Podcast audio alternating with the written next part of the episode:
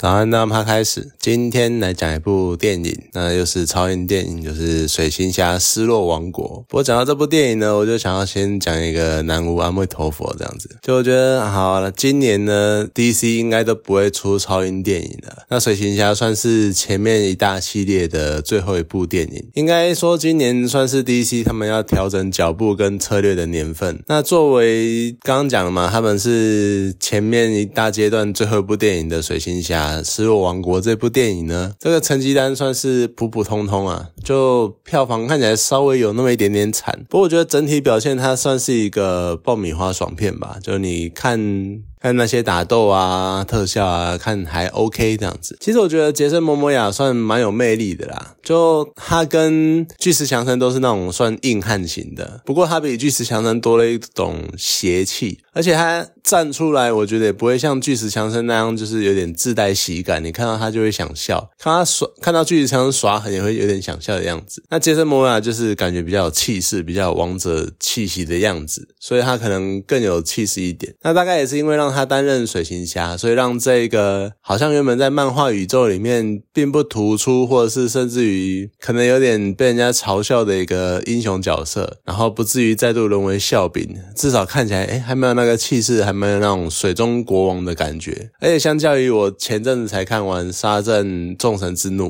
就算说他的笑点这部嗯水行侠的笑点还是有点突兀，但至少不会说这么尴尬，这么难笑。不过还是要严厉的谴责。就到底为什么你要让观众在大荧幕，然后看人家吃蟑螂，然后浑身鸡皮疙瘩都起来了，而且还是那种超大的蟑螂！哦天哪，你有事吗？好，那其实这一集的那个打斗桥段，我觉得设计的蛮有不错的，就很有诚意，至少那种拳拳到肉的感觉，那也相当的流畅。然后再搭配那个特效啊，以及算蛮逼真的海底世界，我觉得画面跟动作来说，它是一个相当不错的作品。啊，古代科技这一点也是蛮有趣的啦。不过我觉得。印象好像很多人现在都对南极冰原下面埋了什么东西好像很有兴趣。你看，要么就像哥吉拉那样，就是买那种基多拉等级的怪兽啊，不然就是像水行侠这样封印这个邪恶的海底高科技王国。我觉得可能照现在地球的暖化速度来看，可能真的很快我们就可以揭晓冰原下的谜底到底是什么了。不过我有点想吐槽，就是水行侠，你儿子才出生多久？就算你是一个天赋异禀的亚特兰提斯人，你可以。这样随随便便拿块布包着就带去冰原上面表面啪啪走是可以的吗？我看着浑身就觉得超冷，这小孩不会感冒吗？你怎么可以有点虐虐待小孩的样子啊？另外一方面，安博赫德的出现可能算是一种惊喜吧，毕竟他之前跟强尼戴普的离婚官司打得这么大，然后一直不断的传出可能会换角啊，或者是宣传的时候根本没有他，然后就是各式各样的传闻这样子。不过整体来看呢，那个戏份感觉是有压抑不少，我不太确定到底是真的。是有剪掉呢，还是原本就没有以他为中心在设计？总之很明显的，他就是不像第一集这么活跃。那也有可能就是对华纳来说，反正都已经是最后一部电影了，他们就不想要再额外的浪费剪接跟补拍的经费。尤其是之前这么惨的，那我觉得，尤其是像闪电侠拖那么久，然后反而造成经费飙涨，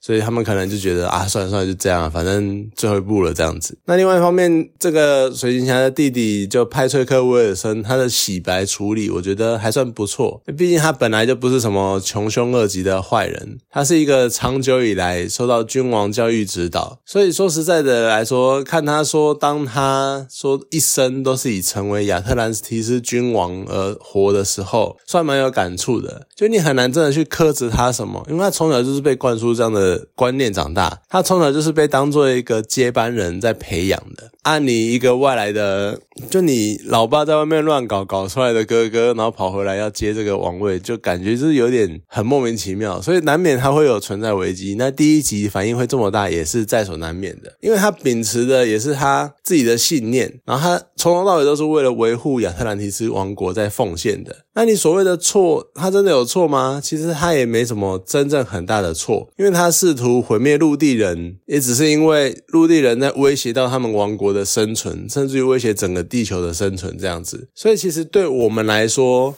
对我们所谓的陆地人来说，我们把他当恶魔，就只是因为他试图毁灭我们而已。那其实说到底，就只是不同的信念跟思想的对抗。所以我觉得你真的要说他是坏人吗？我觉得可能就像那句最近常有人在讲的，就是只要你努力，那在这个世界上一定也有另外一个人把你当坏人这样子。好了，其实两集的那个水行侠他们连贯下来。